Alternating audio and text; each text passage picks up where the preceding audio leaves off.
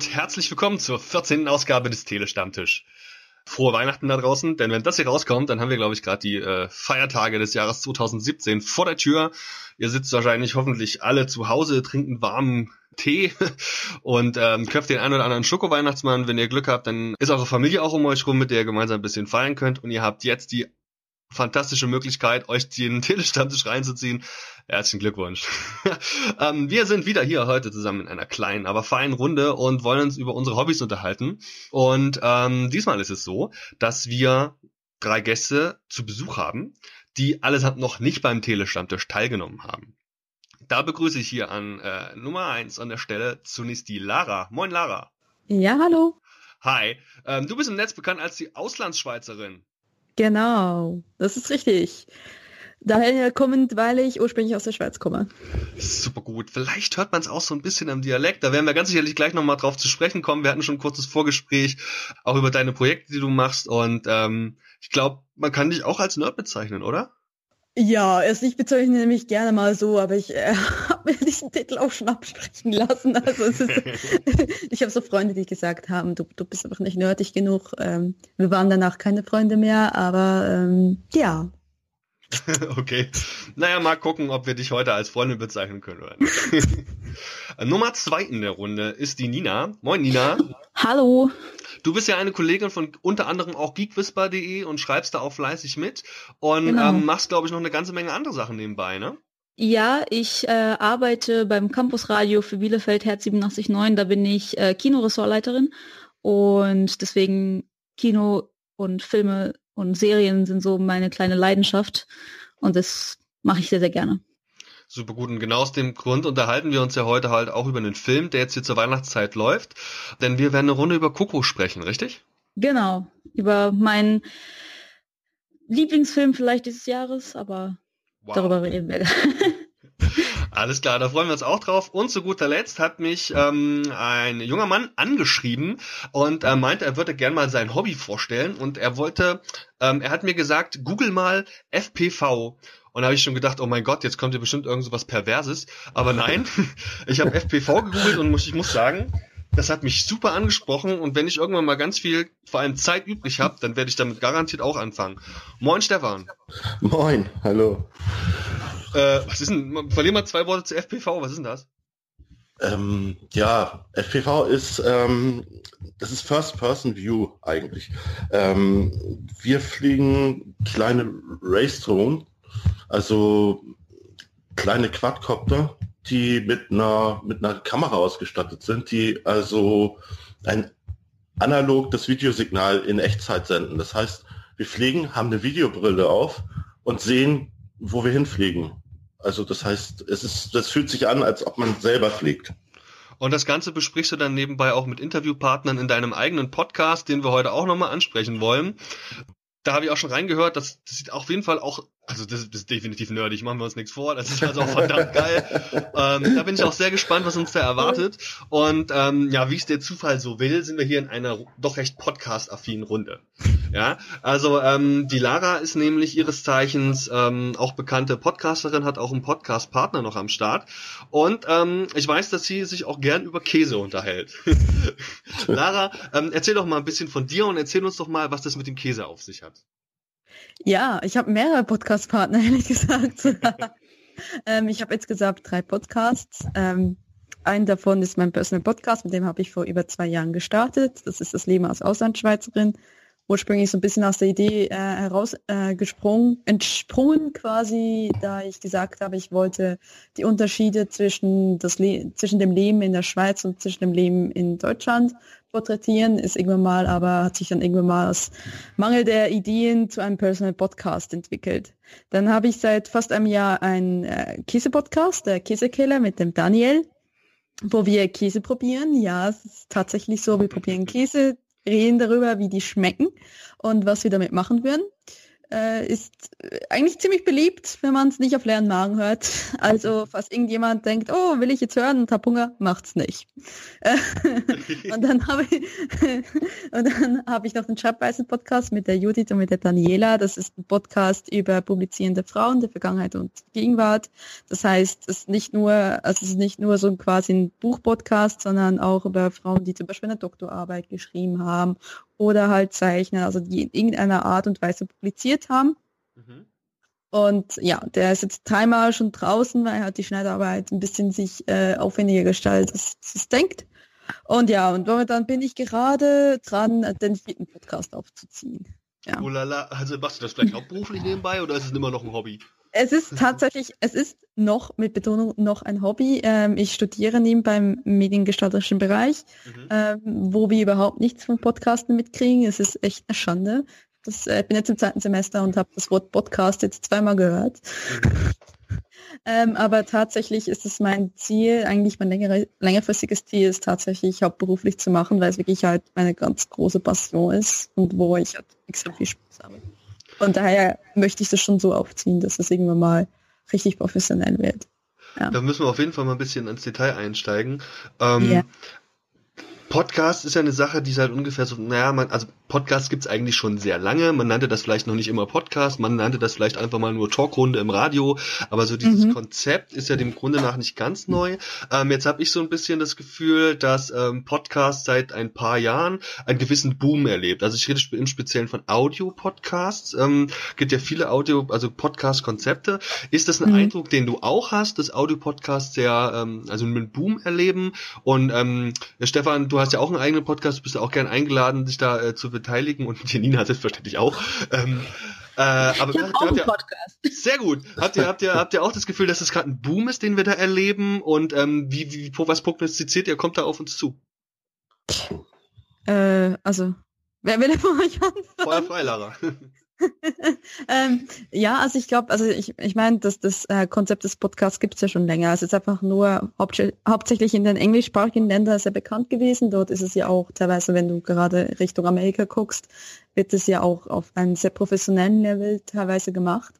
Äh, hier in Deutschland ist es einfach im Aufschwung. Also es gibt es ja eigentlich schon ein paar, seit ein paar Jahren, aber ich habe das Gefühl, dass jetzt gerade so die letzten zwei Jahre wo ich es auch so aktiv mitgekriegt habe, es doch wahnsinnig beliebter geworden ist. Obwohl ich natürlich, also ich kann nur aus meiner eigenen äh, Erfahrung sagen, ich muss immer noch Leuten erklären, was Podcast ist.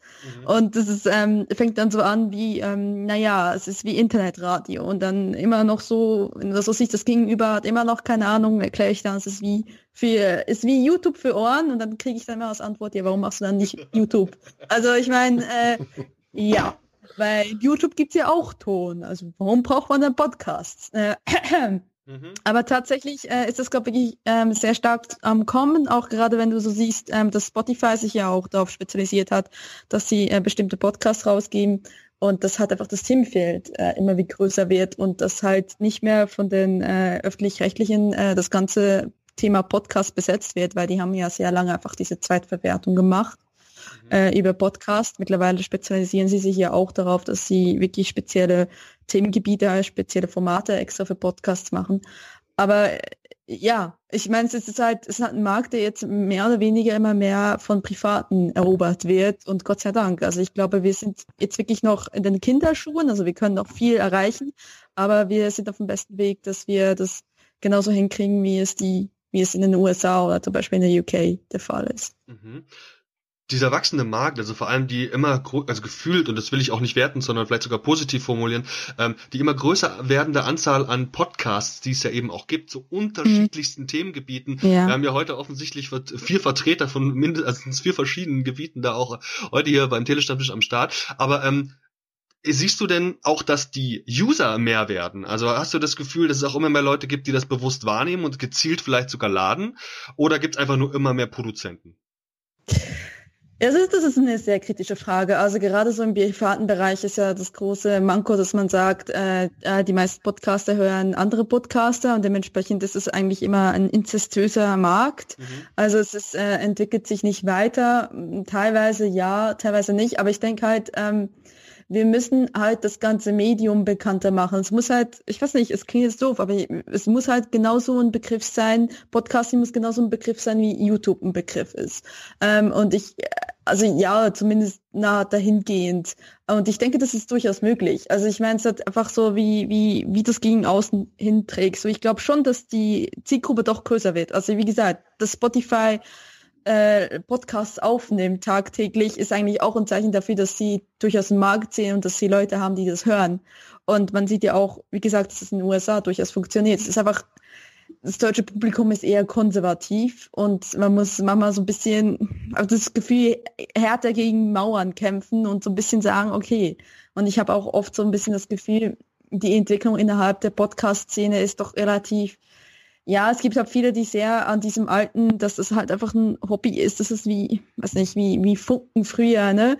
Dass das ähm, irgendwie etwas ist, was man nur hobbymäßig machen darf und, und sich sehr daran festhalten. Und ich denke so, nee, wir können uns ja, es können ja Hobbyvertreter sein und es können aber auch Leute sein, die halt damit wirklich professionell arbeiten wollen und das kann ja nebeneinander koexistieren ohne Probleme.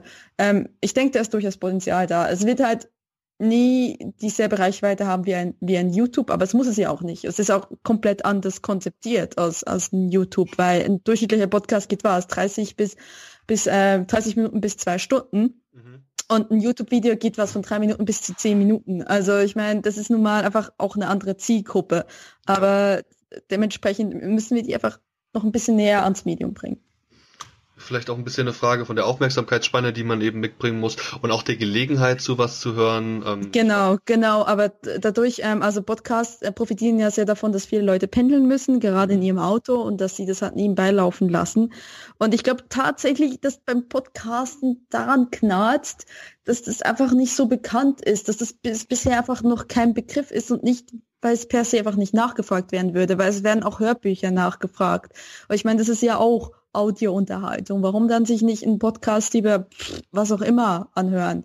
Also ich meine, ich glaube, es geht durchaus schon. Es ist einfach wirklich, dieser Bekanntheitsgrad ist halt erst am Kommen. Aber ich finde es, genau das finde ich eigentlich interessant daran. Es ist noch wirklich im Beginn und man kann noch viel selbst mit äh, fabrizieren als Podcaster.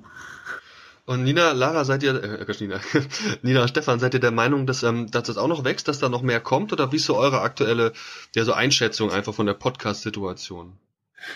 Also wenn ich so meinen Freundeskreis zumindest betrachte, dann hören alle Podcasts, also verschiedene Themen. Also bei mir in der Redaktion sozusagen fast alle ausschließlich so was mit Kino oder mit Games oder sowas zu tun haben. Das ist halt so ein kleiner Ausschnitt aus einem riesigen Angebot an Podcasts, aber es ist halt, ich glaube, was Lara auch angesprochen hatte mit Konservatismus in, in der Zuhörerschaft, das ist einfach, glaube ich, dass die Leute immer noch denken, so, ja, Radio, ich höre doch Radio, warum sollte ich Podcasts haben? Mhm. Das ist so, glaube ich, so ein bisschen, und es, das wird auch dadurch befeuert, dass äh, Radiosender einfach ihre Sendungen nehmen und das als Podcast bezeichnen, indem sie einfach die Musik wegmachen.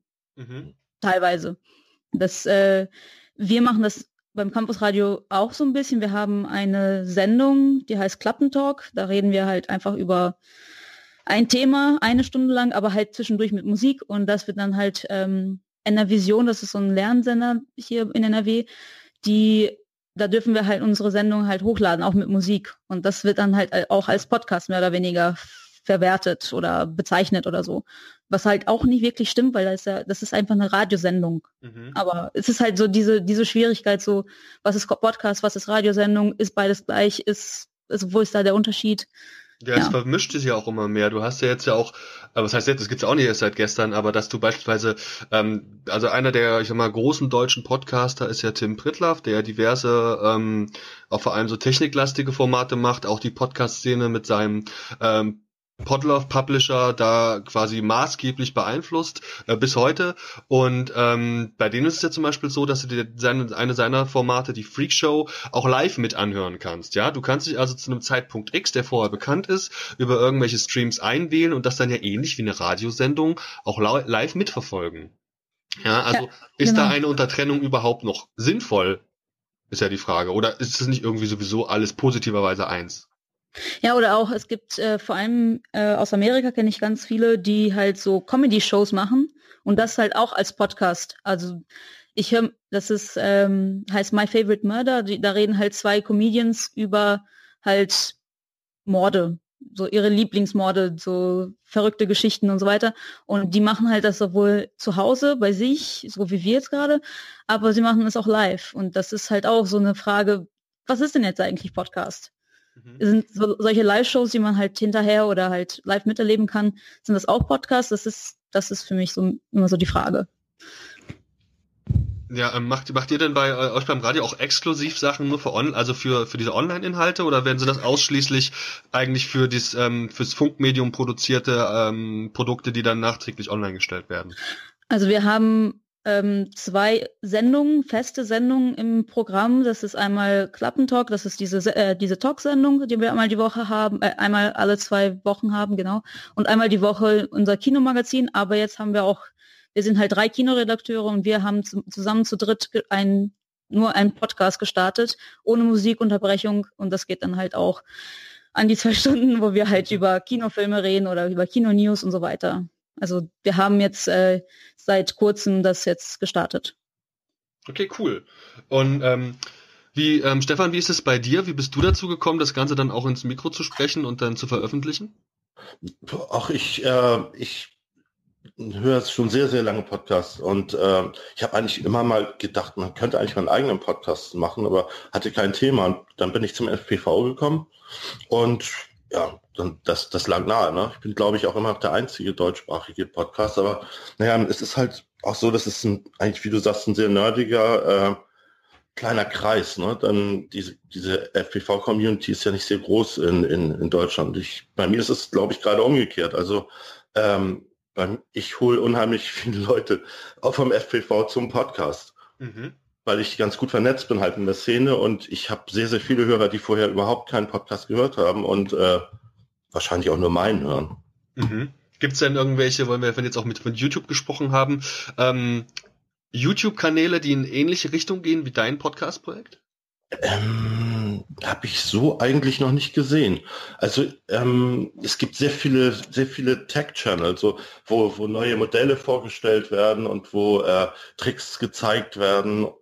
Aber so im Interviewstil habe ich das bisher noch nicht gesehen. Also mein, mein Podcast läuft ja hauptsächlich im Interviewstil. Mhm. Ne, aber ähm, YouTube-Channels zum Thema FPV hast du ja wahrscheinlich auch selbst gesehen, gibt's äh, wie Sand am Meer. Ja, gerade weil die Videos, die über die wir dann später zu sprechen kommen, werden sich dann natürlich auch anbieten. Aber natürlich, ähm, ja. Wie, wie, also ich meine, du hättest ja genauso gut einfach die Kamera aufstellen können und dann alles äh, als YouTube-Video hochladen können, theoretisch, ne? Wie kam, also was heißt denn jetzt für dich der Vorteil im Podcast? Dass man, dass man, also ich habe ja zum Beispiel eher so ein Radiogesicht, sag ich mal. Das heißt, ja. ich muss, das ist auf jeden Fall ein Argument, das für den Audio-Podcast spricht. Das ist mein Lieblingsargument. Tatsächlich, ja. ja, ne, ja, ich will Podcast sich mir einfach näher als, als, als YouTube. Also ich, YouTube benutze ich, um meine eigenen Videos hochzuladen für mich. Mhm. Also zu archivieren, eigentlich. Mhm. Aber hm, ja, es gibt so ein, zwei Kanäle, ähm, FPV-Kanäle, die ich regelmäßig, re regelmäßig anschaue, aber die könnten, ja, nee, die könnten nicht als Podcast laufen, weil, naja, wird auch viel, äh, viel gezeigt halt, wie man Dinge konfiguriert und so weiter. Mhm. Ja. Okay. Also schon ein anderes Medium, aber ein Podcast liegt mir halt einfach näher vom Ding her. Mhm. Ja, ähm, ja, Lara, du hast jetzt gemeint, dass du demnächst deinen vierten Podcast starten wirst, wenn ich da richtig mitgezählt habe. Und ähm, ja. das frisst ja auch viel Zeit. Du meinst, es ist wahrscheinlich, also ähm, knapp über dem Schritt, über das Semi-Professionelle sogar schon hinaus zu gehen. Also ich könnte mir vorstellen, dass das vielleicht irgendwann wirklich auch, es gibt Leute, die können hauptberuflich podcasten. Sind das mhm. auch so deine Ziele, ähm, auch wenn ich mal so gezielt ein bisschen nach Finanzierungsmodellen fragen darf? Denn wir haben ja jetzt auch wirklich, ähm, ähm, ich habe den Eindruck, es gibt so zu, zu einigen Themen durchaus viele Podcasts. Also ich denke, dass gerade so dieser Nerd-Sektor, alles was Richtung Reviews von popkulturellen Sachen geht, mhm. Sachen, die wir auch bedienen, dass die von vielen Kollegen in der Podcast-Szene eben eben auch veröffentlicht werden.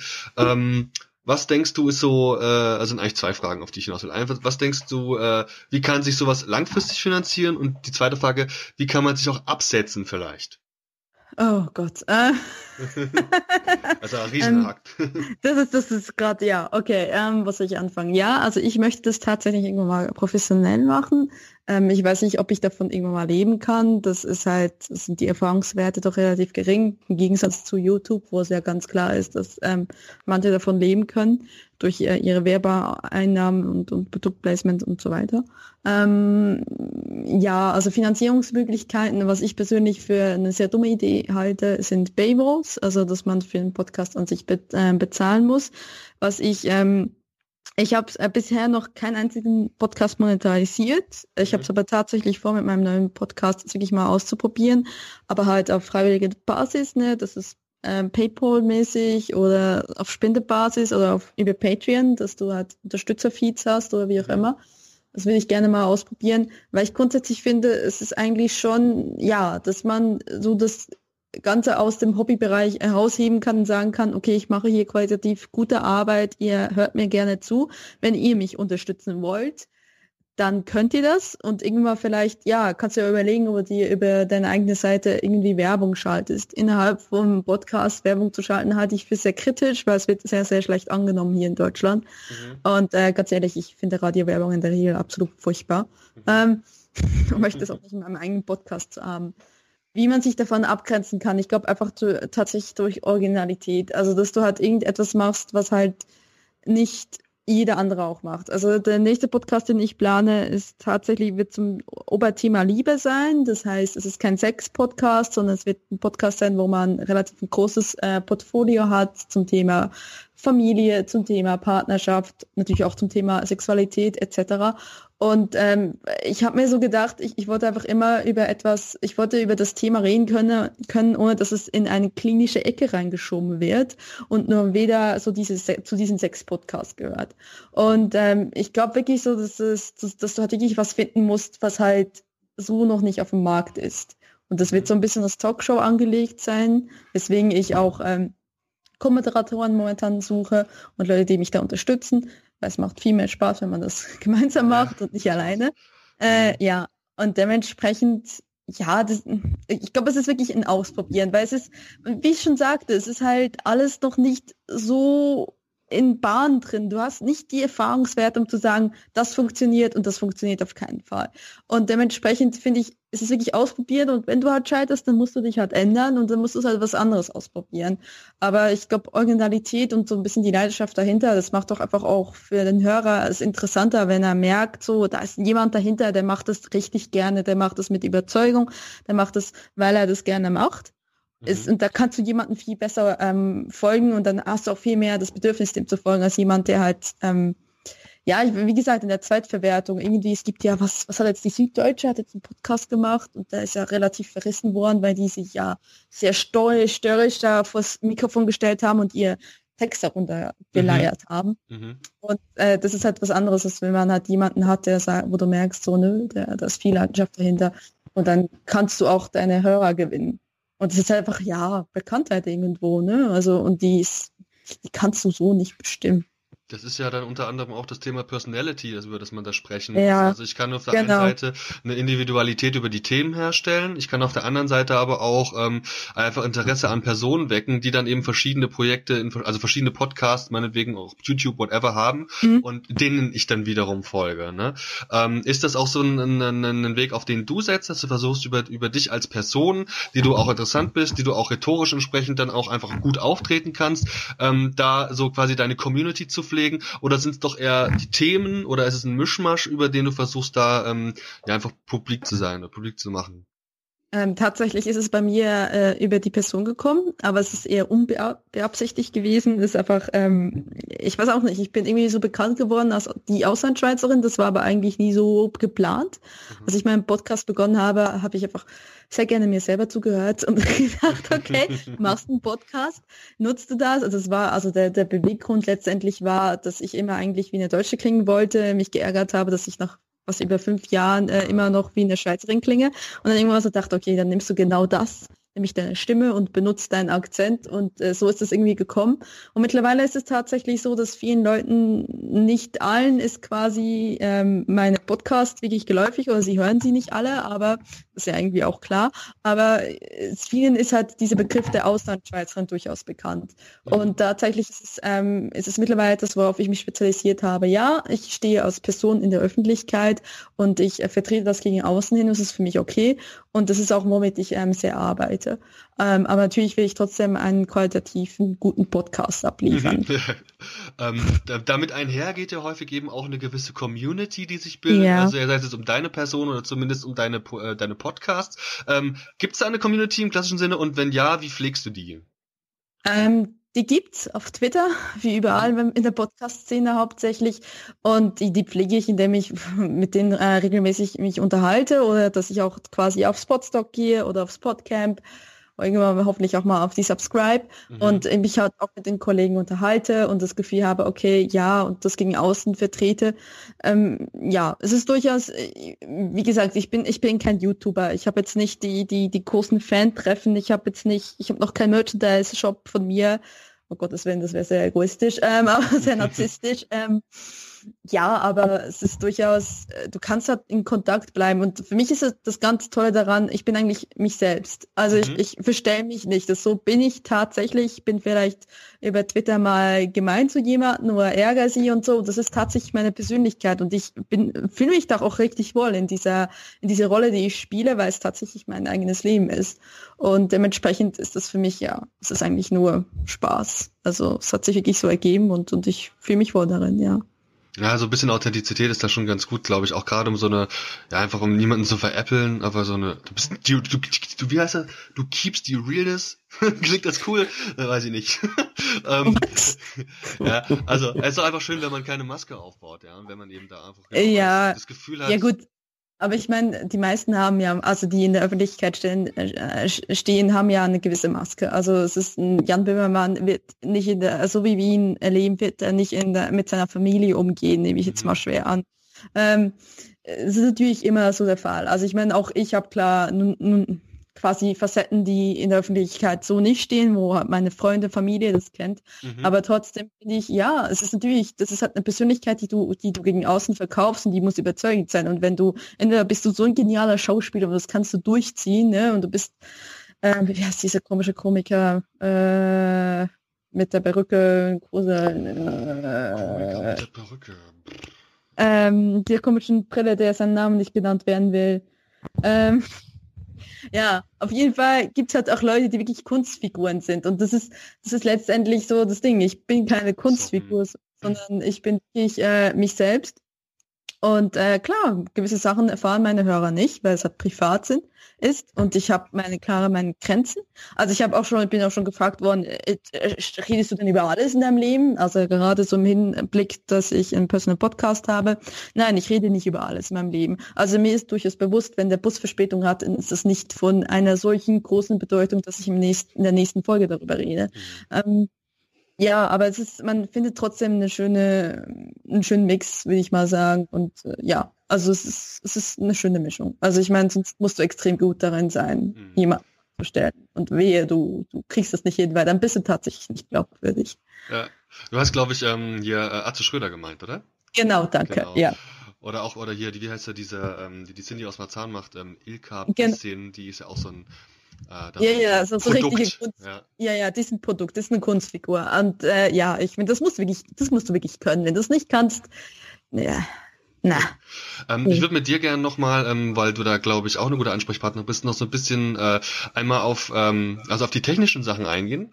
Ähm, ja, also jetzt nicht, nicht, also werden es nicht übertreiben. Zum einen ist ja so, wir hatten jetzt auch Spotify erwähnt, die ähm, ähnlich wie zum Beispiel auch Audible ähm, mhm. Geld in die Hand nehmen, um äh, Sachen zu veröffentlichen. Ich weiß auch, dass es, ähm, wie heißen die denn, die ähm, die Sarah Kuttner zusammen mit dem ähm, dem Typen, der immer auf der Bild rumhackt, dessen Name mir gerade nicht einfällt, ähm, da auch irgendwie was hatte bei irgendeinem so Online-Portal. Ähm, wie siehst du das? Ist das ein Weg, den du für dich auch einschlagen würdest? Ähm, gerade weil, ähm, also Beispiel Spotify, wo ja auch Jan Böhmermann zusammen mit dem Olli Schulz da diesen wahrscheinlich größten deutschen Podcast Fest und Flauschig veröffentlicht, ähm, die technisch natürlich eine andere Herangehensweise haben, als jetzt der klassische Podcatcher zum Beispiel hat. Wie ist deine Meinung zu dem Thema? Also wie gesagt, Spotify ist eine Paywall. Also ich mhm. meine, und das ist halt, äh, um an Spotify ranzukommen, musst du halt bezahlen. Oder besser gesagt, ich glaube, ich glaube, in der freien Version funktioniert die Podcast nicht. Ich habe, ich weiß es nicht, ich habe kein mhm. freies Spotify, sondern das Premium. So, letztendlich ähm, bin ich nicht so Fan von Paywalls, weil ich finde halt, ne, wir haben auch YouTube und YouTube funktioniert, weil es keine Paywall dazwischen ist. Ähm, es ist, ähm, ja, also ich, ich weiß nicht, es ist natürlich eine andere Art und Weise daran hinzugehen, aber ich meine, Spotify fungiert ja da wirklich wieder quasi als Gatekeeper, so als quasi als Publizierer und die ähm, geben denen ja Geld, damit sie eine tolle ähm, Tonqualität haben, damit die ordentliche Mikrofone und so weiter haben. Mhm. Kann man durchaus machen. Ähm, ich, habe das mir aber jetzt nicht auf die Fahne geschrieben, dass ich gesagt, dass ich sage, dass ich so quasi professionell möcht, äh, werden möchte. Ich möchte es tatsächlich über den immer noch freien Markt probieren, weil ich denke, es ist durchaus möglich. Ähm, es gibt ja auch durchaus ähm, Podcasts, die sich einfach finanzieren, dadurch, dass sie Spenden kriegen, durch ihre Popularität etc. Wie das genau aussehen wird bei mir, pff, keine Ahnung. Ich habe noch keinen Stress, aber ähm, ja, da muss man mal gucken. Ne? Ähm, und du selbst ja, veröffentlichst genau. ja dann also über, über freie Zugangsmöglichkeiten. Ja, genau. Ähm, ich bin, ich bin eine Botlauf-Userin. Ähm, also ich mhm. habe ähm, ich hab angefangen über Soundcloud. Mhm. Ähm, äh, dann habe ich, äh, wurde ich ähm, konvertiert und über missioniert, dass ich bitte schön selbst hosten soll, weil Soundcloud ja einfach auch nicht sicher ist. Und wie mhm. man jetzt auch sieht, ist Soundcloud ja, glaube auch finanziell am Ende. Ähm, ja. Und ja, ich habe dann gewechselt auf eigenen gehosteten Seiten, mache ich bis heute eben äh, WordPress, das ich installiere und das Plugin, das Bottlove Plugin und quasi installiere und das eben RS-Feed ausspiele. Eigentlich ganz klassisch. Also ähm, ja, und was so Mikrofontechnik oder so angeht, ähm, ich ähm, nehme hauptsächlich mit meinem ähm, Zoom teilweise Zoom H2N auf. Mhm. Ich weiß, man könnte sich auch ein 4HN kaufen äh, haben wir in der Uni, muss ich sagen, was ist der große Unterschied? Mich mhm. stört das jetzt nicht, weil ich mich selbst alleine aufnehme hauptsächlich. Äh, wenn du mehrere Gesprächspartner hast, ja gut, kann man sich über äh, darüber nachdenken, ob man upgraden will. Äh, ansonsten, äh, ja, was nutze ich noch? Studio Link, Zencaster ähm, und ich habe äh, ein ähm, Kondensator-Mikrofon, das ich jetzt auch gerade spreche. Das mhm. ist das äh, das Aona 600, irgendwie sowas, was ein durchschnittliches Mikrofon war von 80 Euro. Also ich habe jetzt nicht, ich habe einen fähigen Laptop, mit dem ich schneiden kann. Ich schneide, äh, habe bisher immer mit Audio City geschnitten, habe aber auch mit Hindenburg geschnitten und mhm. mit äh, und versuche mich jetzt gerade in Ultraschall rein, reinzufuchsen. Ähm, ja, also es, es, ist, ähm, es ist durchaus möglich. Also ich lerne halt auch immer solche Sachen, technische Sachen lerne ich gerne mal über die ganzen Treffen, die wir haben. Also ich meine, ich bin auch noch aktiv im Bot-Appler. Das ist hier die, ähm, das Treffen, das hier in Frankfurt stattfindet, alle zwei Wochen, alle zwei Monate, pardon. Und äh, der Christian hat immer wieder mal mit, so probier das aus, probier jenes aus und ähm, dann versuchst du das anzuwenden und so lernst du das eigentlich. Und ich würde mich echt nicht als Technikfreak bezeichnen. Also ich habe mich sehr lange als Technik-Nulpe bezeichnet, weil mhm. ich einfach nichts hingekriegt habe und ähm, nicht mal einen Router installieren, installieren kann. Und irgendwann mal hattest du halt irgendwie, ja, du standest halt da, sie haben dir gezeigt, okay, machst du dies und jenes. Und dann, okay, jetzt probierst du es halt nochmal und kopierst du halt einfach alle Einstellungen, die du bei WordPress drin hast, fürs Plugin und installierst halt beim nächsten äh, WordPress-Seite, die du installierst, äh, nimmst du genau die gleichen Haken und so weiter und so fort. Und es ging. Also ich meine, es ist, es wirkt immer sehr nach sehr viel Technik. Es ist, und so technisches Verständnis dahinter, ja, und man kann Podcasts ja auch bis zur absoluten Professionalität treiben und jedes Rauschen, jedes M rausnehmen. Ich bin selber ein Fan von Atmo. Ich finde, es ist okay. Also bei manchen Podcasts, klar, schneide ich auch das M raus. Aber es ist halt, gehört auch mal zum Sprachfluss, dass man M sagt, weil es hat dazugehört. Und ich bin jetzt nicht jemand, der so extrem pedantisch sagt, so das ist nicht möglich. Weil ich finde halt, ja. wir sind Podcaster, wir sind kein Tonstudio. Also wir nehmen nicht auf, um, weiß Gott was, um irgendwas zu synchronisieren oder so. Ne? Mhm. Wir sind Podcaster und das sind auch äh, das ganze Reden, der ganze Redeprozess ist auch mit Emotionen verbunden. Und klar wiederholst du dich, klar sagst du immer M oder so. Und es ist auch absolut okay, ne? Also Darf es ja. auch sein, durchaus. Darf, ja. darf, darf sein, ja. Auch schön, dass du den Pod-Appler mal ansprichst. Ich bin hier auch im Rhein-Main-Gebiet hier unterwegs und äh, habe den auch schon auf dem Schirm gehabt. Der Steffen Liebschner von den Comic-Cookies zum Beispiel hat mir den, glaube ich, auch schon ans Herz gelegt. Die mhm. Workshops gibt's ja wirklich eine Handvoll. Ähm, mit, mit noch vielleicht zum Schluss mit, äh, was für Formaten veröffentlichst du? Also was, was haust du raus? MP3, M4A, was ist das? MP3 da? hauptsächlich, weil man könnte zwar schon mit FLAC oder so arbeiten, aber jetzt, ähm, MP3 ist halt die sicherste Version, also dass wirklich jeder Podcatcher das abspielen kann, ne? Mhm. Tatsächlich mit MP3. Ist jetzt nicht, es ist jetzt auch nicht, nicht unbedingt, ähm, ja, Tonqualität-mäßig ist es natürlich ähm, zweifelhaft, ob du das wirklich machen willst, aber ja, ist weniger große Übel, ne? Also ich meine, es muss halt abspielbar sein. Ich finde dann gerade sowas wie Kapitelmarken halt auch irgendwie schön und ich habe dann immer so Kapitelbildchen auch immer, die ich mit einbaue und so. Okay. Das, okay. Das MP3, halt, ja, das ist halt, naja, ich mache nur einen Podcast insofern. Ähm, ja gut. Ja gut, ich meine, ähm, äh, ich meine, ich mache mit meinem größeren Podcast, gut, ich meine, Käsekeller jetzt nicht unbedingt, wenn ich merke, es sieht halt, also ich finde halt Kapitelmarken machen halt für mich erst Sinn, wenn es wirklich ein Podcast ist, der über 30 Minuten geht, meinen Anspruch nach, weil ich finde halt, davor ist halt, ja, alle eineinhalb Minuten Kapitelmarken zu setzen. Warum? Weil es, da bist du schneller beim Durchhören. Gerade wenn mhm. du bedenkst, dass viele ja in zweifacher Geschwindigkeit oder in eineinhalb Geschwindigkeit hören. Mhm. Ähm, dementsprechend, ja, wenn ich Kapitelmarke äh, Marken mache, dann mache ich es tatsächlich über Auphonic. Und ich nutze dann Auphonic teilweise auch, teilweise auch nicht. Ähm, ist bei mir immer so, so eine, ja, Entscheidung, ja, brauche ich das jetzt, brauche ich das nicht. Mhm. Weil man eigentlich sagen kann, bei meinem Personal Podcast kommt die wenigste Mühe rein und bei Schreibweisen die meiste. Also ich meine, es ist tatsächlich so, dass halt, ne, dass das halt, dass ich im Personal Podcast so sage, ist meine Spielwiese, äh, ist es egal, ja. Und äh, wenn die Leute sagen, so, du bist doof oder weil du keine Kapitelmarken benutzt, ja gut, ich meine, ist ja auch irgendwie einfach nur mein, äh, bei einer halben Stunde ist es völlig nachvollziehbar, genau, dass ich. Ja, genau. So, ja, klar. So fünf Stunden Review-Podcast da ohne Kapitelmarken vorzugehen, halte ich für eine Zumutung. Aber halbe Stunde ist völlig in Ordnung. Lara, vielen, vielen Dank für deine ja. ganzen Infos und deinen äh, den groben Einblick auf ähm, deine Arbeit als Podcasterin. Am Ende werden wir natürlich nochmal ähm, könnt uns alle Links nochmal nennen. Wir werden sie auch natürlich alle in die Show Notes packen. An jeder, der das hier heute hört, der hat die Möglichkeit, da natürlich nochmal reinzuhören, zu klicken, sich die ganzen Namen anzuschauen. Also keine Sorge, da geht niemand unter. Danke da schon mal. Auch für dich gilt, ähm, wir werden uns natürlich jetzt äh, den, den weiteren Themen äh, da entsprechend ähm, widmen. Und ähm, wir sind eine offene Runde. Ja, das Konzept vom Telestammtisch sieht eben vor, dass jeder mit jedem gleichzeitig alles hinterfragen darf. Und insofern ähm, interessiert sich vielleicht, was uns der Stefan zu erzählen hat. Ähm, Stefan, wir haben ja vorhin schon mal kurz angerissen, Wissen ähm, von deinem Hobby, das du da äh, betreibst. Das sieht auch sehr technisch aus und es geht ja um diese Drohnen. Ähm, vielleicht kannst du uns mal kurz beschreiben, wie du da reingekommen bist, wie du davon erfahren hast und ähm, ja, was das für eine Welt ist, in die wir da jetzt eintauchen. Ja, also es ist so, ich habe vor, ich glaube, drei Jahren ungefähr, habe ich ein Video, ein YouTube-Video tatsächlich gesehen, wo irgendwelche Freaks, ich glaube in Frankreich, äh, mit komischen Fluggeräten durch den Wald geflogen, hinter sich hergeflogen sind. Das Ganze äh, aus der First-Person-View, nee, aus der, also aus der Perspektive der Drohne sozusagen gefilmt haben. Und das hat mich äh, damals tatsächlich so angefixt. Ich, ich musste mir unbedingt äh, auch so eine Drohne bauen. Hab dann, äh, habe ich ein bisschen schlau gemacht im Netz, hab mal geguckt, was es da so gibt. Ähm, da gab es dann verschiedene äh, Modellbau Läden und also Internetläden, wo man, wo man bestimmte äh, Controller bestellen konnte. Das Ganze war damals äh, diese, diese Flight Controller, also der Computer, der sozusagen die Drohne stabilisiert. Das kommt, es kommt eigentlich ursprünglich aus einem, aus einem Wii-Controller. Mhm. Ähm, weil dieser Wii-Controller, der hat ja, der hat ja so Sensoren, ähm, Ne ähm, Neigungssensoren. also nicht den Nunchuck, sondern den normalen, wo man. Äh, ich, ich glaube, das ist der Nunchuck ähm, der, der erkennt ja, in welchem Winkel du den Controller hältst. Mhm.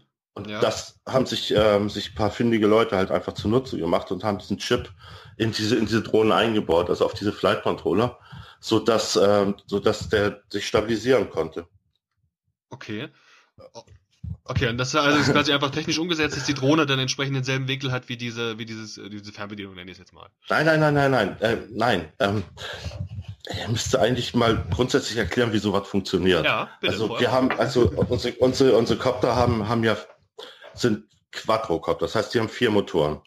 Ähm, in der Mitte sitzt ein Controller und dieser Controller der hat einen Beschleunigungssensor und einen Lagesensor. Das heißt, ich kann, äh, ich kann den Kopter so einstellen, dass wenn ich Gas gebe, dass der sich immer stabilisiert, also immer horizontal steht. Ähm, wenn ich jetzt den dann meine Fernbedienung den Stick nach vorne drücke, dann kippt er nach vorne. Das heißt, die hinteren Motoren drehen sich schneller als die vorderen. Mhm. Und dadurch bekommt er Vortrieb. Ähm, wenn ich jetzt die Sticks loslasse, dann, dann geht er wieder zurück in diese, in diese stabile Lage. Und das, das macht eben dieser, dieser äh, Lagesensor, der ursprünglich mal in diesem V-Controller drin war. Okay. okay. Ja. Okay, okay, okay. Und du hast dann, ähm, man muss das vielleicht ein bisschen mal beschreiben, auch wie das dann vor, vor sich geht mit diesem Video. Ihr sitzt da ja nicht alle vor einem riesen Flatscreen, mit der geteilt ist, ne? Das funktioniert ja anders. Ja, wir haben, äh, wir haben Videobrillen. Das heißt, ähm, also Brillen mit einem analogen Empfänger. Und äh, in, in, in den Koptern sind äh, Kameras, analoge Kameras mit, mit Sendern, die mit 25 Milliamp äh, Milliwatt senden. Und also dieses Bild direkt in Echtzeit auf die Brille senden. Mhm. Ähm, analog deshalb, weil eben, weil wir das Bild in Echtzeit brauchen, weil wir ziemlich schnell fliegen. Also wir fliegen die schnellsten Copter, das sind, sind sogenannte Drag Racer, die fliegen bis zu 250 Stundenkilometer. Und wenn man dann eine Verzug, äh, Verzögerung hat, also eine Latenz, dann ist, der, ist man schon am Baum, bevor man ihn sieht. Mhm. Und deshalb benutzen wir analoge Technik, weil Digitaltechnik äh, eben äh, man eine leichte Latenz hat. Und außerdem können wir keine Bluescreens gebrauchen. Alles klar, okay. äh, Aber ich habe eine Frage. Äh, also wenn ich selber so First-Person-Spiele spiele, wird mir sehr, sehr schnell schlecht. Also ist es da kein Problem für euch? Motion Sickness? Genau. Ja, gibt es tatsächlich. Äh, ich habe da zum Glück kein Problem mit, aber es gibt einige, äh, die damit zu kämpfen haben. Es gibt auch ähm, sozusagen verschiedene äh, Stile. Also es gibt, manche müssen sitzen, wenn sie fliegen und andere können stehen. Ähm, das Problem ist, äh, es ist einfach so, dass manche umfallen, wenn sie stehen. Immer erst Hilfekasten um der Ecke liegen. ja, das ist halt, ähm, das ist so, so, ja, du, du hast das Gefühl, du, fl du, fliegst selber. Also du sitzt in diesem, in diesem Fluggerät. Und das ist so immersiv, dass äh, du fliegst eine Kurve und du, ja, ich weiß nicht, ob du das kennst, äh, du gehst dann so mit und ja, schon Boom. ja. Ähm, ja, ich, bin, ich persönlich sitze auch lieber beim Fliegen, ganz ehrlich gesagt.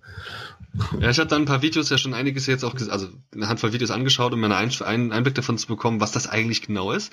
Ähm, das sind ja recht kleine Drohnen, ne? Also sind das einfach jetzt aufgemotzte Standarddrohnen, die ich irgendwo kaufen kann? Ist das alles selbst gebastelt? Wie läuft es? Äh, ja, also es gibt ähm, es gibt fertige Racecopter zu kaufen. Es gibt einmal ähm, recht renommierte größere Firmen, die sowas verkaufen, wie Team Black Sheep oder Immersion RC. Ähm, die verkaufen die meiner Meinung nach zu teuer. Also es ist auch relativ teuer. Ähm, dann gibt es natürlich die Möglichkeit, auch fertige Copter in China zu kaufen. Da gibt es so verschiedene Plattformen, äh, wo man sowas kaufen kann. Und ja, ich bin allerdings wirklich kein Freund davon. Also ich baue mir meine Copter am liebsten selber. Mhm. Und das ist also, ähm, doch bestimmt nicht so einfach. Also muss der Elektrotechnik studiert haben oder ist das geht das? Nee, das ist kein Hexenwerk und keine Raketentechnik. Wirklich nicht. Okay. Äh, du hast diesen Flight Controller, da hast du auf dem Flight Controller müssen die Motoren dran. Also über, ist egal. Auf jeden Fall musst du die Motoren über diesen Flight Controller steuern. Mhm. Das heißt, du hast da ähm, acht Drähte, die du an, anlöten musst. Da musst du die Kamera, das, also Anschlüsse für Kamera, für den Sender, für den Empfänger von der Fernbedienung und das war es im Grunde schon. Also das ist wirklich nicht so schwer. Okay. Und natürlich muss auch Strom drauf, ne? Was sind da so für Akkus drin? Das wiegt da bestimmt noch einiges. Mm, ja, also wir fliegen bei den Racern meistens so 1300 bis 1500 Milliampere Akkus. Mhm. Ähm, das sind in der Regel 4S-Akkus. Das bedeutet, äh, es sind vier Zellen drin. So eine, das sind äh, Lithium-Polymer-Akkus. Und die Akkus, die haben äh, eine, eine Kernspannung, also eine Nennspannung von 3,7 Volt. Und äh, also haben wir 3,7 Volt pro Zelle. Und mh, wenn die voll geladen sind, liegen wir so um 16 Volt. Und mit einem Racer, ich sag mal, wenn der richtig, richtig Power hat, dann kannst du zwei bis drei Minuten damit fliegen. Okay. Heißt es also, dass du da einen Wechselakkus am Start hast oder einfach verschiedenste Racer? Ganz genau. Ich habe äh, fünf, sechs Akkus immer dabei und ich habe einen großen Akku und ein kleines Ladegerät. Mhm. Das ist so, dass ich äh, also während ich fliege schon wieder den nächsten Akku aufladen kann. Okay. Ähm, das ist was, was mir halt eben auffiel. Ähm, wir kommen natürlich gleich noch auf diese ganze Wettkampfsituation und so zu sprechen, ne? Ähm, aber ist es denn jetzt so, dass du, wenn du, ähm, so ein Ding geht ja auch mal kaputt. Also wie robust ist denn so ein Teil, wenn das mal runterkracht? Aus, die fliegen teilweise, glaube ich, auch recht hoch. Ähm, ja, ist es einfach, ist es, wie robust ist so eine, so eine Drohne? Die sind unglaublich robust. Also das kann man sich eigentlich gar nicht vorstellen. Ähm, wenn ich, sagen wir, aus, aus 30 Meter Höhe auf eine Wiese fall mit dem Kopter, passiert in der Regel nichts. Mhm. Okay. Also die, die, die, die Frames, also die Rahmen sind, äh, sind üblicherweise auch aus Carbon und du weißt mhm. ja wahrscheinlich, Carbon ist Kohlenfaser, Kohlefaser, es ist unglaublich stabil, das Zeug. Okay. Was für Reichweiten und Höhen könnt ihr da so mit erreichen? Wo, aus was für Höhen könnten die fallen? Ähm, ja, also wenn du Races fliegst, dann, fliegst, dann fällst du aus einer Höhe von maximal 1,5 Metern, weil unsere Rennen fliegen wir direkt am Boden. Mhm. Ähm, wenn du Freestyle fliegst, ja, ich, es macht eigentlich wenig Sinn, höher als 20 bis 30 Meter zu fliegen. Wir können natürlich höher fliegen, ähm, dürfen aber, ich meine, ist nach der neuen Gesetzgebung nur bis zu 100 Meter hochfliegen.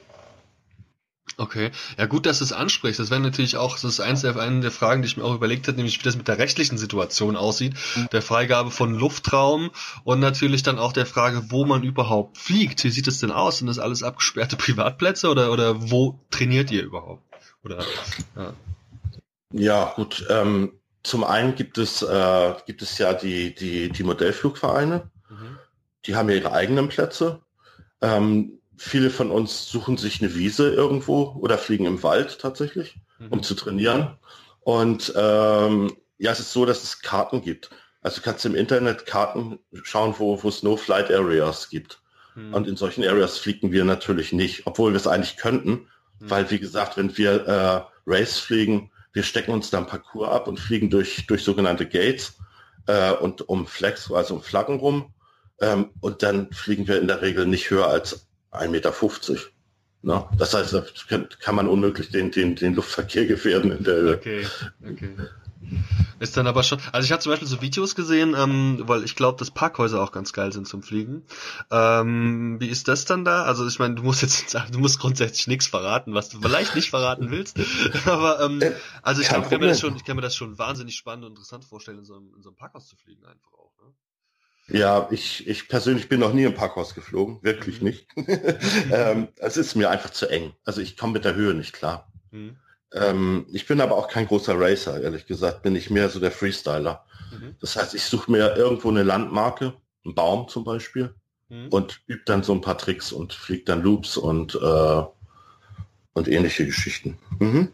Das macht mir am meisten Spaß. Also mir geht es mir so um dieses Freiheit, Freiheitsgefühl beim Fliegen und, und ja eben sich so ein bisschen frei wie ein Vogel durch die Luft zu fliegen.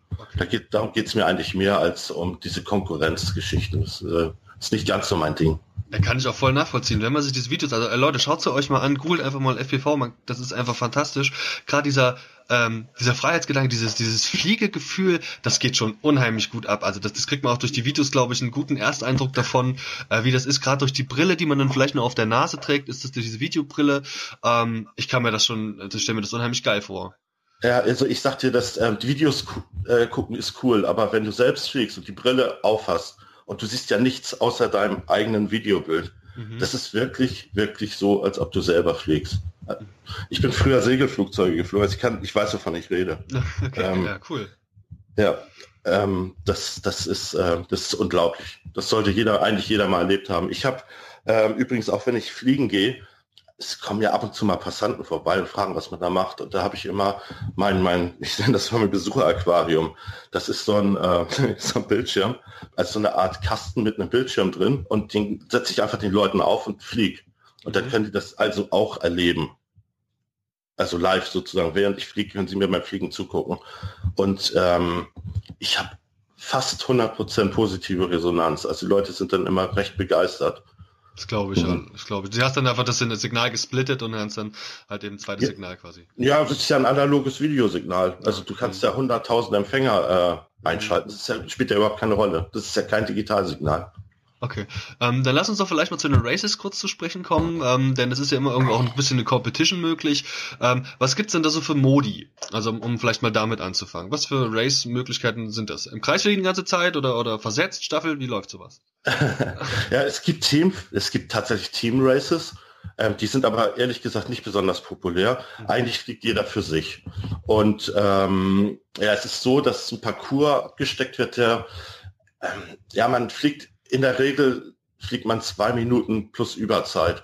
Das heißt, ähm, das ist so, dass man in zwei Minuten ungefähr drei Runden schafft. Und die Parcours, die sind immer, ja, die sind also nicht natürlich nicht im Kreis gesteckt, sondern du fliegst äh, links, rechts, links, rechts und so weiter. Dann gibt es das sogenannte Split S. Man fliegt über das Tor und taucht dann von hinten wieder rein und solche Geschichten. Wir haben teilweise Tower, durch die wir fliegen. Also das Ganze muss ja auch so ein bisschen Dreidimensionalität haben. Mhm. Und ähm, ja, das ist eigentlich so der populärste Modus. Und da, wie gesagt, das ein Rennen geht etwa zwei Minuten. Und das ist ja schon äh, da durch die durch die Akkulaufzeit, äh, die gibt das ja quasi ja. schon vor, diese zwei Minuten. Ne? Okay. Ja, und das ist dann, dann starten alle gleichzeitig oder zeitversetzt? Wie ist das? Mm, nee, wir haben dann auch da Elektronik, die uns hilft. Also wir haben sogenannte Race Tracker. Das sind kleine, kleine Empfänger, die im Startzielgate untergebracht werden. Und diese, diese ähm, Tracker, die messen das Videosignal, weil jedes Videosignal ja individuell ist. Also der, jeder Pilot hat ja seine eigene Frequenz. Mhm. Und dadurch weiß der Tracker halt, wer welche, auf welcher Frequenz wer auf welcher Frequenz fliegt. Und dann, wenn der Peak ist, also wenn der Ausschlag am höchsten ist, dann misst er die, die, die, die Runde als beendet. Und da wird die Zeit genommen. Das heißt, es ist im Grunde völlig egal, äh, ob man gleichzeitig startet oder leicht Zeit versetzt, weil mhm. jede, jede, jede Rundenzeit wird individuell äh, getrackt. Mhm. Okay, das heißt, es gibt nicht, also im Regelfall nicht Situationen, dass man zum Beispiel in die Quere kommen könnte oder so. Das Doch, klar, also oh. mit erst haben wir jede Menge, also krachen immer mal wieder welche zusammen. ne? Das ist so ein bisschen wie bei der Formel 1. Das ist auch schön manchmal. Okay. Das ist mal richtig knallt. Was mich ja immer auch ein bisschen interessiert, so ist ja generell, wie sieht's aus mit der Szene? Wächst das? Schrumpft das? Wo kommt das überhaupt her? Was gibt's da geschichtlich zu erzählen? Ähm, also ich habe, ich muss ganz ehrlich sagen, ich kannte es noch nicht. Im Nachhinein frage ich mich, warum ich es noch nicht kannte, weil rein technisch scheint mir das eine Möglichkeit zu sein, wie genau auf der auf der Welle der Zeit, auf, auf einfach modern wäre, so, weil es eben ja mit den ganzen 3D-Brillen, die es ja auch gibt, und Übertragungssignale und Drohnen ja sowieso der neueste heiße Scheiß sind. Ähm, seit wann gibt's das denn überhaupt schon in der Form? Vielleicht das auch in Europa, vielleicht, ja. Ähm, ich kann, kann ich, ich schätze drei Jahre maximal. Das ist ein mhm. sehr, sehr junges Hobby. Mhm.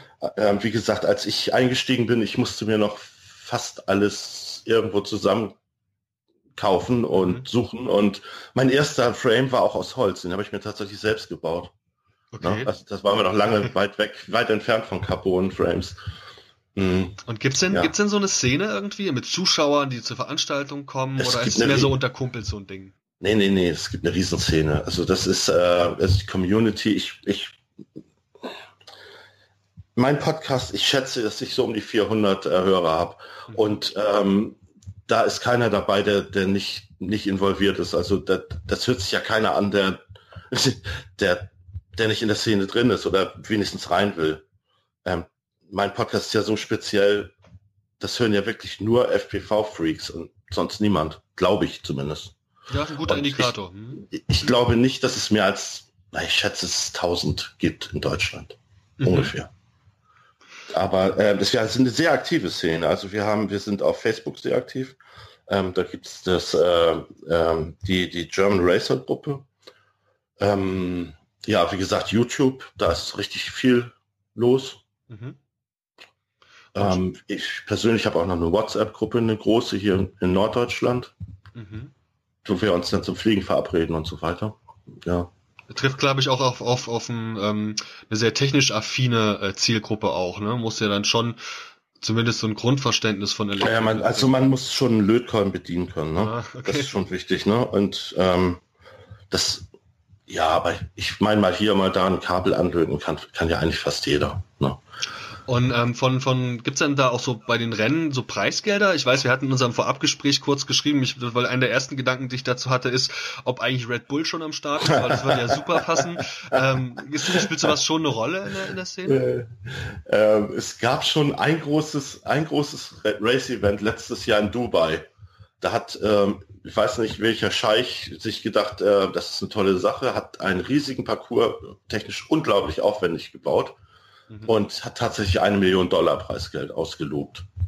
Und ähm, das wow. war meiner Meinung nach das bestbezahlteste FPV-Race, das es bisher gegeben hat. Ich weiß, dass in Südkorea auch Rennen stattfinden, wo Preisgelder gezahlt werden. Ähm, bei uns hier in Deutschland ist es so, dass ähm, es zwar große Veranstaltungen sind und auch mit 120, 140 Piloten am Start sind. Okay, krass. Aber da, da geht es dann um, um, um Sachpreise meistens. Mhm. Weil es noch wächst einfach. Ja. Ja, es gibt so drei wirklich große Veranstaltungen. Wie heißen in, die denn? So, wie heißen die denn? Ähm, es, es gibt, äh, wie heißt das? Ähm, es gibt in Bayern eins, ich habe vergessen, wie das heißt, das hat so einen unglaublich langen Namen. Jedenfalls findet das in Nördlingen statt. Mhm. Ähm, das war irgendwann im Juli, glaube ich. Dann hatten wir in Friedewalde, bei, das ist in der Nähe von Pater Westfalica, ist ein großes, äh, großes FPV-Festival, Friedewalde nennt sich das. Es mhm. wird allerdings im nächsten Jahr nicht stattfinden, erst übernächstes Jahr wieder. Und ansonsten gibt es noch im Osten habe ich jetzt aber, habe es jetzt gerade nicht, nicht okay, parat. Also, ähm, aber wie gesagt, also in diesem, in diesem, in diesem äh, Facebook-Forum FPV Racer Germany, da werden die Termine auch immer bekannt gegeben, falls, falls es jemanden interessiert. Oh, das können wir dann verlinken. Ähm, wenn du mir einfach, nur, einfach nur kurz mal den Link schickst, dann äh, ich packe sowieso jede Menge Links, die ich kriegen kann, in die, in die Shownotes für die Ausgabe. Da, Klar, mache ich. Äh, kann man da vielleicht ja. mal anfangen. Würdest du empfehlen, dass das vielleicht auch ein guter Einstieg wäre, um sich mal einen Eindruck zu machen, so eine Live-Veranstaltung da zu besuchen oder vielleicht doch lieber das Video? Ähm, ach, das ist beides eine gute Idee, ne? So eine Live-Veranstaltung, ja gut, äh, wir fliegen natürlich hauptsächlich im Sommer, mhm. also die ganzen Veranstaltungen. Wir haben auch Indoor-Races. Äh, wir hatten jetzt zum Beispiel äh, gerade auf der Maker Fair in Kiel hatten wir ein Indoor-Race. Mhm. Ähm, aber das findet nicht so häufig statt, also jedenfalls noch nicht. Ich denke, aber die Szene ist ja auch die ist ja noch in Bewegung. Ne? Wenn du sagst, du kanntest das FPV noch nicht, ne? obwohl du auch technisch affiner Mensch bist und so weiter, na ist klar. Man, ich mache den Podcast ja auch unter anderem auch, um, um das Ganze ein bisschen bekannt zu machen. Ne? Mhm, das ist ja auf jeden Fall gelungen. Also wirklich, ich muss mal betonen, wie geflasht ich davon bin, was ich da gesehen habe. Und ähm, also das ist einfach mal der, äh, das für mich persönlich die moderne Interpretation von, ähm, ja hier, also mit, mit, mit kleinen Mini-Flugzeugen rumfliegen. Ähm, die technisch affinere, allein schon mit den Brillen, Leute, das ist geil, guckt's euch an. also ich bin wirklich angetan davon, muss ich sagen. Und wenn sich die Gelegenheit ergibt, werde ich ganz sicher auch mal so eine Live-Veranstaltung in den nächsten Jahren besuchen. Ja. Ähm, dann ähm, vielleicht noch ganz kurz zum Schluss. Vielleicht magst du uns noch mal kurz ein, zwei Worte verlieren zu deinem Podcast in allgemeiner Form, ähm, weil du da ja auch immer so Interviewgäste da hast. Wen hast du denn da schon so am Start und was waren so eure Themen? Oh mein Gott, das also ich habe äh, ja also Leute, die bekannt sind in der Szene, zum Beispiel Philipp Seidel, das ist jemand, das ist ein Blogger, der macht einen FPV-Blog mit dem habe ich zusammen habe ich ein Interview gemacht. Ähm, dann habe ich mit Dippy zum Beispiel ein Interview gemacht. Das ist, ähm, ah, das muss ich erklären. Dass, ähm, es gibt eine Drone Racing League in Amerika und die machen auf Pro 7 Max äh, einmal im Jahr äh, auch so, so eine Sendung. Also ähm, das ist ähm, ja Drone Racing, so eine Liga Mhm. Und der Debi ist da, ist da äh, Experte bzw. Co-Moderator. Der hat da ein bisschen aus dem Nähkästchen geplaudert. Na, dann habe ich einige Piloten, die relativ be bekannt sind in der Szene, interviewt.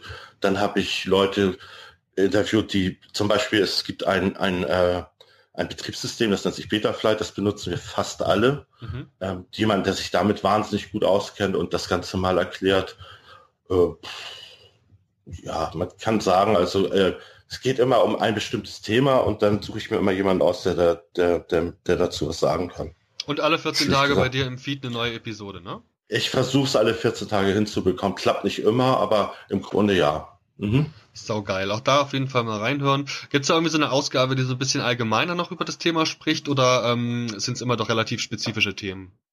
Hm, wir haben, ich habe äh, die ersten Folgen recht allgemein gehalten und auch für Anfänger äh, habe das Ganze mal so ein bisschen erklärt, wie es funktioniert und ein paar Tipps und Tricks ähm, könnte ich vielleicht eigentlich mal wieder machen, weil ähm, das ist jetzt auch schon wieder relativ veraltet, weil schon ist schon ein halbes Jahr her, weil ein halbes Jahr ist in der Szene, das sind äh, das ist Steinzeit, ne? Das ist unglaublich, wie sich ja, das, das entwickelt. Viel, ich, ja. ja, und es ist unglaublich, was sich da entwickelt. Wirklich unglaublich. Ja, dann Stefan, schon mal vielen Dank für deine ganzen Einblicke, die du uns da jetzt in das ähm, FPV Racing gegeben hast. Ich werde, wie gesagt, alles verlinken und dann kann man sich das auch mal anschauen und ähm, wünsche weiterhin viel Erfolg. Also, wie gesagt, ich wäre überrascht, wenn ich persönlich nicht mal irgendwann auf so einer Live-Veranstaltung auftauche und ähm, hoffe natürlich, dass ähm, so ein geiles Hobby vielleicht noch ein paar mehr Anhänger findet. Ja, das hoffe ich auch. Sehr schön. ähm, dann würde ich sagen, springen wir auch direkt weiter, denn ähm, nicht nur ich war vor einiger Zeit im Kino und habe mir einen Film angeguckt. Nein, auch die liebe Nina, die bei uns auf geekwhisper.de auch schon ganz viele Sachen äh, geschrieben hat, hat sich einen Film angeguckt, über den sie heute sprechen möchte. Sag mal, was hast du denn da gesehen? Ja, ich habe äh, den neuen Pixar-Film Coco, Lebendiger ist das Leben geguckt. Ähm, der Untertitel ist wie bei den meisten deutschen Untertiteln halt ein bisschen aufwendig und lang, aber mhm. der Film ist unglaublich schön. Also ich saß da am Ende und habe wirklich unglaublich viel geweint. aber nicht, nicht, weil es halt so, es ist halt traurig, aber es ist auch so, so gut gemacht, wie sie halt mit dem Thema Tod umgehen, weil ähm, es geht halt um den Dia de los Muertos in, in Mexiko und wie sie, wie diese Kultur halt damit umgeht, mit äh, Totenkult und so. Wenn man sich überlegt, wie man es hier in Deutschland macht, man darf an Toten Sonntag keine Musik hören, mhm, sozusagen. Also man kann halt keine Party machen und da wird nur gefeiert. So, das ist, glaube ich, auch kein, kein Stereotyp bzw. Vorteil. Ich glaube, das ist halt tatsächlich so, dass man feiert einfach, man gedenkt den Toten, indem man einfach miteinander happy ist. So. Das ist gemeinsam das auf dem Friedhof, wie es scheint. Ne? Genau, ja. Und äh, da einfach die, äh, die ganzen Gräber schmücken und den, ähm, den Leuten auch so Gaben mitnehmen und so weiter. Das, äh, das fand ich auch, ähm, haben die auch sehr gut äh, umgesetzt und auch sehr schön auch dargestellt. Und deswegen äh, war der Film einfach so visuell einfach bombastisch, fand ich. Ja. Richtig gut. Vielleicht kannst du uns ähm, einen ganz groben Abriss geben, worum es überhaupt inhaltlich geht. Vielleicht genau. so ein, zwei Hauptfiguren oder so. Für diejenigen, die ihn noch nicht gesehen haben und ähm, vielleicht jetzt zur Weihnachtszeit endlich auch mal die Zeit haben, um ins Kino zu gehen.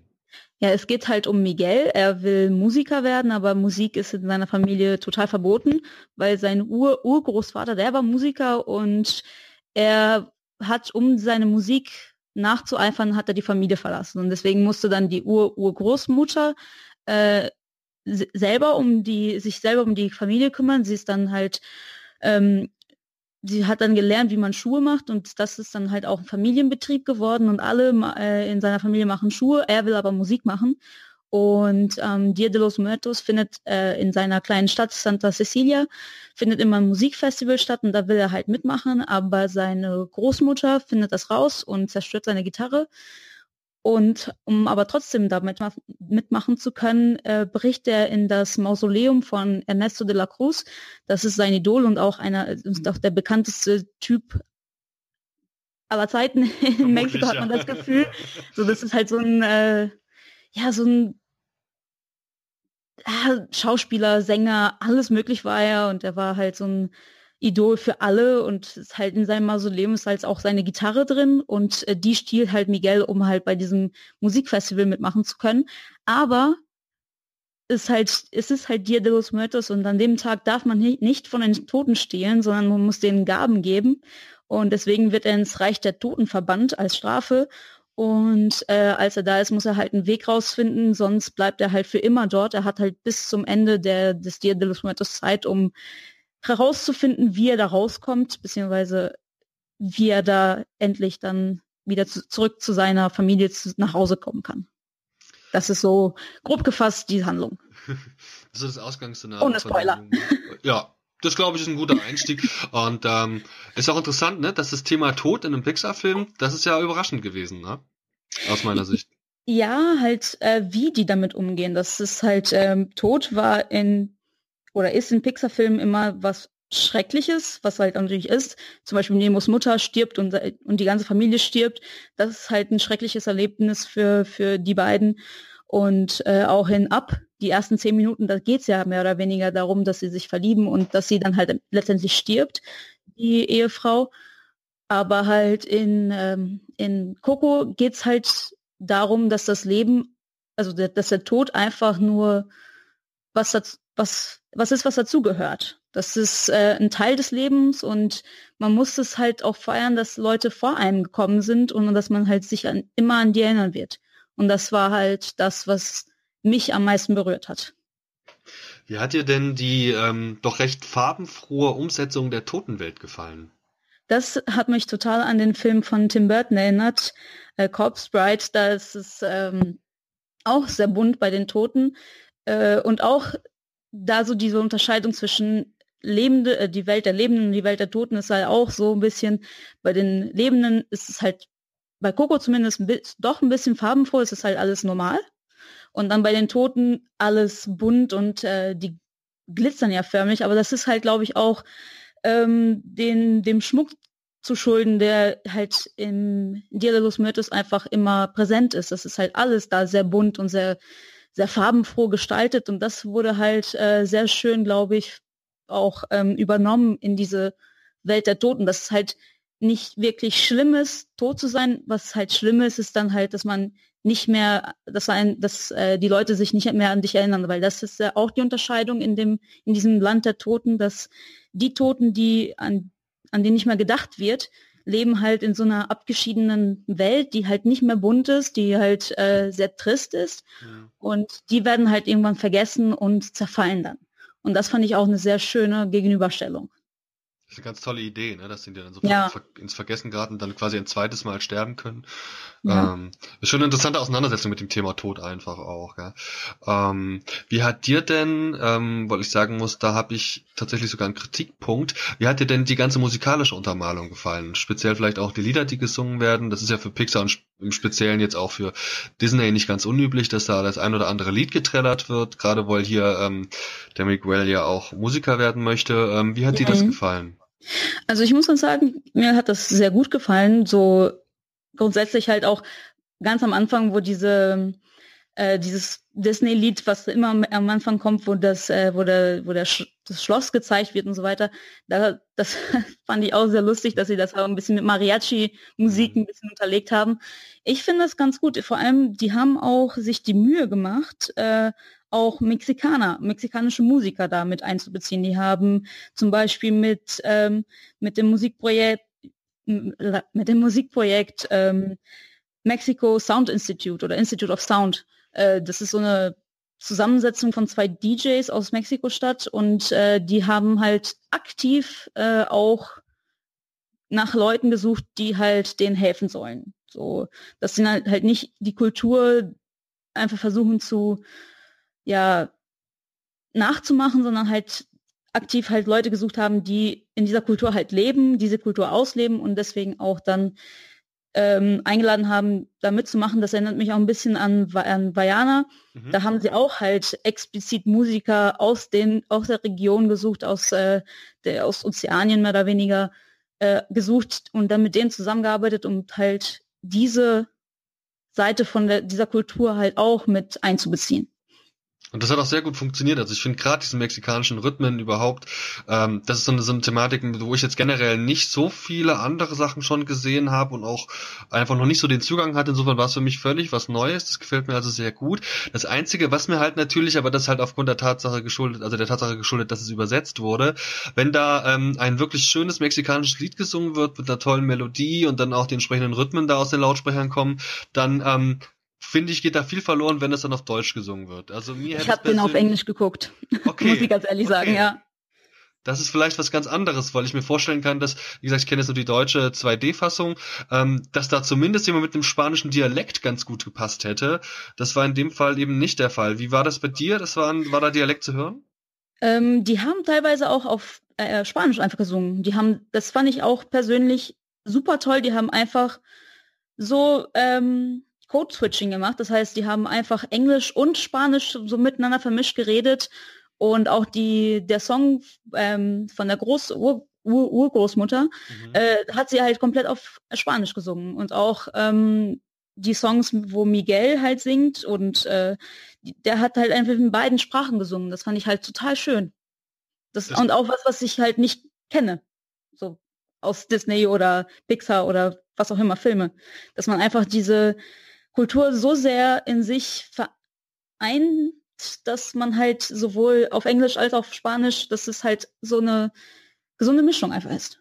Das ist ja gut. Vielleicht ja. war da waren irgendwie Untertitel dann teilweise drin oder gar nicht? Nee, gar nicht. Also man hat einfach, ich kann halt ein bisschen Spanisch, deswegen war es für mich halt auch kein Problem. Mhm. Ähm, aber es waren halt einfach auch so, einfach nur so, die haben halt geredet, geredet, geredet und dann mein Liebling war dann halt auf Spanisch sozusagen. So, ah. so kleine Wörter halt, die man halt äh, vielleicht auch kennt, aber die auch für den Zusammenhang halt nicht wirklich wichtig waren, um zu verstehen, was da passiert. Okay, also hätte vielleicht das der deutschen, also das ist schon gut. Das hätte der deutschen Version sicherlich auch nicht, äh, auch ganz gut getan so. Äh, okay, dann wäre das ja im Original, in der Originalvertonung äh, ja eigentlich auch ganz geil. Ähm, wie sieht das aus mit den Figuren? Es sind jede Menge lustige Figuren drin und ähm, also bei meinem einer meiner Lieblinge ist ja keine Ahnung der Dante zum Beispiel, dieser mexikanische Nachthund, der viel Humor mit reinbringt. Ähm, was hat dir denn am besten gefallen? Also mir hat am besten tatsächlich die Animation gefallen zu der Story die war gut. Also Pixar, glaube ich, kann einfach Geschichten erzählen. Die mhm. brauchen da wenig, um eine schöne Geschichte zu erzählen, aber es war halt eine sehr konservative Geschichte, sage ich mal so. Es war halt wirklich nach diesem ähm, Heldenreiseprinzip gebaut, dass halt der Protagonist irgendwas äh, nicht hat zu Hause, was er dann halt woanders sucht und äh, in dieser unbekannten Welt geht er dann halt äh, auf der Suche und dann kommt er nach Hause und ist verändert. Das ist halt so diese typische Heldenreisegeschichte, die Pixar-Filme halt bis, also die haben es einfach perfektioniert, das so nachzuerzählen. Und deswegen finde ich die Geschichte an sich ist nicht die Inter interessanteste so im Kern, aber so wie die das einfach gemacht haben, wie die das umgesetzt haben, wie die das animationstechnisch einfach äh, rübergebracht haben, finde ich einfach großartig. Also wenn das, wenn es, äh, wenn es nicht der beste Animationsfilm bei den Oscars ist, dann weiß ich auch nicht. ja, ich habe auch in meiner Review geschrieben, ist halt, äh, es ist einfach der Goldstandard, ne? Also Pixar ja. weiß, was sie tun und da, äh, es gibt viele tolle andere Animationsfilme, die auch nicht nur von denen sind, aber die brechen immer so ein bisschen noch die sind, die das alles noch so ein bisschen besser machen als ihren letzten. Ja. Ne? Kann man schon nicht anders sagen. Ähm, also ohne jetzt das, weil du auch die Handlung so geil fand, also so gut fandest, ich möchte das jetzt gar nicht, ohne auch nur im Ansatz zu verraten, welche das gewesen sind, aber es gab ja durchaus Twists. Und ähm, die habe ich vorher gesehen. Ja, aber wirklich. Muss ich ganz ehrlich sagen, ja, ja. Die waren alle Es war sehr vorhersehbar. Aber es war nicht schlimm. Ist ein Kinderfilm halt, ne? Ja. Davor immer noch ein Kinderfilm. Aber es ist, ich fand es auch nicht so schlimm. Es halt das, ja, es ist halt so der Bösewicht, wenn es, es muss einen Bösewicht geben, mhm. aber ich fand es nicht schlimm. Okay. Ähm, wir vergeben bei uns ja immer so Punkte zwischen, also Sterne zwischen eins und fünf Sternen. Ähm, wenn du das jetzt auch machen müsstest, was, wie viele Sterne würdest du da vergeben? Ja, ich tue mir das immer, immer so schwer. Also wenn ich könnte, viereinhalb, weil mhm. halt eben die Geschichte nicht die originellste Geschichte ist, aber das trumpft halt da, damit auf, dass es halt so, also erstens eine sehr unbekannte Seite einfach aufzeigt, so ein mexikanischer Junge als Protagonist gab es noch nie. Mhm. Das ist erstmal, und auch, dass sie so krass ähm, liebevoll auch äh, diese Kultur ähm, recherchiert haben auch. Ich glaube, das war auch der längste Film von Pixar, der in Produktion war. Der die Produktion hat 2011 gestartet, oh. muss man auch erstmal. Ja, genau, das ist einfach, das sind jetzt schon sechs Jahre und da haben sie sehr, sehr, sehr viel Zeit in Recherche auch investiert und das merkt man einfach. Und deswegen eigentlich viereinhalb, aber dadurch, dass sie das so gut gemacht haben, fünf von fünf Sternen. Okay, ordentliche, also das ist fürs Weihnachten, zu Weihnachten wahrscheinlich ein ganz guter Film, kann man sagen. Ja. Ähm, also was ich gar nicht gesehen habe, weil ich ja äh, da leider, das lief bei der Presseverfügung halt nicht. Ähm, hast du diesen kurzen Vorfilm gesehen mit Olaf? Ja, habe ich. Äh, ich muss auch ganz ehrlich sagen, ich bin ein großer Frozen bzw. Schneekönigin-Fan. Mhm. Aber und auch der Olaf-Film war nicht so, war nicht schlimm. Also der war ganz, ganz okay. Nicht auch die schlimm. Lieder, ja, auch die, ja, aber es ist halt so, es hat gar nicht zu Coco gepasst. Es ist halt ein Disney-Film und kein Pixar-Film. Und es ist auch kein traditioneller Pixar-Short-Film, den man so kennt von vor, äh, wenn, wenn der vor Pixar-Film läuft. das ist einfach so sehr kurze Geschichten und so und auch sehr schöne Geschichten, aber auch kurz halt. Und der Film geht halt 20 Minuten, der, dieser Kurzfilm. Das ist einfach viel zu lang und ja, hat einfach nichts mit Coco zu tun. Deswegen, in, in Amerika wird er, er tatsächlich jetzt nicht mehr gezeigt. Und das fände ich auch gut für hier. Okay. Ja, also ich habe da eben auch nicht so richtig viel Gutes gehört. Also ein bisschen belanglos irgendwie auch. Ähm, also ich habe leider nicht gesehen, ich kann das nicht sagen, aber interessant, deine Meinung da auch nochmal gehört zu haben. Vielen Dank. Ähm, Du hattest uns im Vorgespräch verraten, dass du halt eben ähm, dafür dieses Campusradio da auch viel machst und auch viele Filme genau. so machst. Vielleicht kannst du einfach auch, weil, wir, weil mir ist auch immer schon noch wichtig, dass man so ein bisschen mal vorstellen kann, was man selbst für Projekte noch hat, ähm, noch ein paar Worte dazu verlieren, äh, was du da genau machst und vor allem, wie das da mit eurem Filmprojekt läuft, über was ihr da wie sprecht. Also wir machen immer, äh, wir machen immer Sendungen tatsächlich. Also jeden Freitag um 18 bis 19 Uhr, von 18 bis 19 Uhr läuft bei uns im äh, sowohl im UKW als auch im Internetradio äh, unsere Kinosendung, die Herzklappe. Mhm. Und da reden wir halt über DVD-Starts, Serien äh, und Filme, die halt gerade anlaufen, die halt gerade Thema sind. Und das wird meistens in Form von Beiträgen gemacht. Also eine Person redet äh, über den Inhalt erstmal kurz mit äh, mit O-Tönen, also mit Originaltönen aus dem aus dem Film, den man halt meistens, aber selten gute äh, von den Presseservern halt kriegt und sagt dann seine Meinung dazu. Und äh, der Moderator führt halt durch die Sendung, sagt auch, wenn er eine Meinung zu dem Film hat, sagt er auch seine Meinung kurz. Aber es ist halt eher so eine Vorstellung so von mhm. Reviews. Mhm. Und dann haben wir nochmal äh, jeden zweiten, jede zweite Woche mittwochs von 18 bis 19 Uhr unser Klappentalk. Das ist unsere Talkrunde über ein bestimmtes Thema. Letztes Mal war es zum Beispiel, war zum Beispiel das Thema ähm, Serien, einfach Lieblingsserien vorstellen. Und äh, einmal im Monat machen die drei äh, Kinoressortleiter, das sind ich und noch zwei weitere Kollegen von mir, machen einen Podcast zum Thema Filmwelt. So, wir reden über News und über das, was wir geguckt haben, das, was wir gerne geguckt hätten mhm. und worauf wir uns freuen, sozusagen. Okay. Das sind so unsere drei Projekte. Bringt dann da jeder so Schwerpunkte mit, auf die er besonders Bock hat? Der eine mehr die Romanzen, der nächste mehr die Actionfilme oder wie läuft das? Ja, also ich gucke immer gerne alles, aber mein einer Kollege ist halt ein Anime-Fan, der guckt fast nur Animes und der andere ist halt eher so ein Arthouse-Geek. Der guckt alles, was äh, hier bei uns in den kleinen Kinos läuft. Ja, cool. Menschen, ja, äh, vielen Dank für deine Zeit. Das ähm, äh, war sehr schön, auch mal da, da, deine Meinung zu dem Film zu hören. Auch die Leute da draußen äh, sich so mal einen Eindruck von dir machen können, wer die Frau ist, die da manchmal die Texte bei uns schreibt. Ähm, dann ganz zum Schluss kannst du uns vielleicht noch verraten, wo man dich und wo man auch deine Sachen online finden kann. Das wäre ganz lieb. Ja, ähm, wir, unser Podcast ist äh, auf YouTube zu finden. Mhm äh, heißt auch Klappencast, also Klappen wie die Klappe und dann Cast wie Podcast. Ähm, oder auch äh, unter www.radioherz.de. Das ist unsere Seite für das Campusradio. Und da gibt's auch einen Online-Stream, weil wir haben leider nur eine Antenne hier in Bielefeld. Und äh, deswegen ist es nur in kleinen Kreis zu hören über das Radio, aber Internetradio ist auch nicht mehr so unbekannt.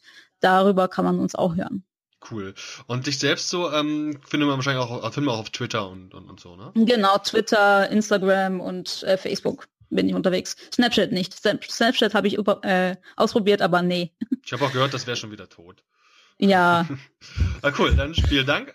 Ähm, ja, Lara, ähm, wie sieht es denn mit dir aus? Wo können wir dich finden? Ähm, vielleicht kannst du die, ähm, die, die URLs mal nennen oder mal auch sagen, wo man dich vielleicht auf Facebook, Twitter und so weiter finden kann.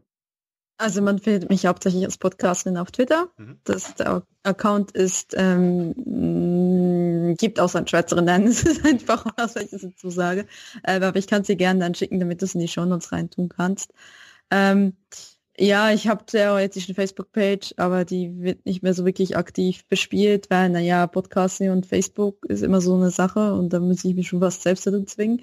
Ähm, ja, hauptsächlich über Twitter und ansonsten, ich habe eine S-Feed, wo ihr die Sachen hören könnt. Ihr findet mich auch über iTunes, äh, falls das so eure Wahl ist, wie ihr Sachen runterladet, über, aber auch über die FIT, also über die mhm.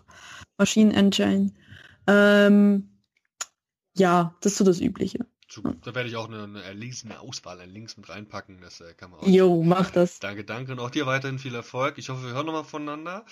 Ähm, ja. Stefan, wie sieht's bei dir aus? Dein, äh, wo finde ich dich? Wo kann ich äh, mir einen Eindruck von dem machen, was du so treibst? Ja, also erstmal fpv-podcast.de. Ähm, das ist meine Internetseite, beziehungsweise meine, äh, meine Podcast-Seite. Da läuft, da läuft auch ein äh, WordPress. Und ja, ich habe eine Facebook-Geschichte auch am Laufen. Ähm, ja, das Ding heißt auch FPV-Podcast. Mhm. Und ja, sonst mache ich eigentlich nichts. Twittern selten. Mhm. Und auch nur privat, also nicht als FPV-Podcast. Und ja, das war's eigentlich. Aber wie gesagt, ich mache ja auch nur den Podcast. Alles gut. Das, alles gut. Muss nicht jeder 30 URLs nennen können. Alles in Nee, nee, nee, klar, klar. Äh, Ladies and Gentlemen, es war mir eine wahre Freude. Ich danke euch vielmals, dass ihr heute teilgenommen habt. Und ähm, es gilt auch wie immer dasselbe, denn wenn ihr Bock habt, irgendwie ein neues Projekt vorzustellen oder einen neuen Film gesehen habt, einen neuen Podcast gestartet habt oder irgendwie eine super geile, ähm, keine Ahnung, Live-Veranstaltung gewesen ist, dann äh, und ihr wollt drüber sprechen, dann seid ihr natürlich wieder herzlich eingeladen, dran teilzunehmen. Am Telestammtisch. Vielen Dankeschön. Danke. Auf Wiedersehen. Tschüssi. Tschüss. Tschüss. Tschüss.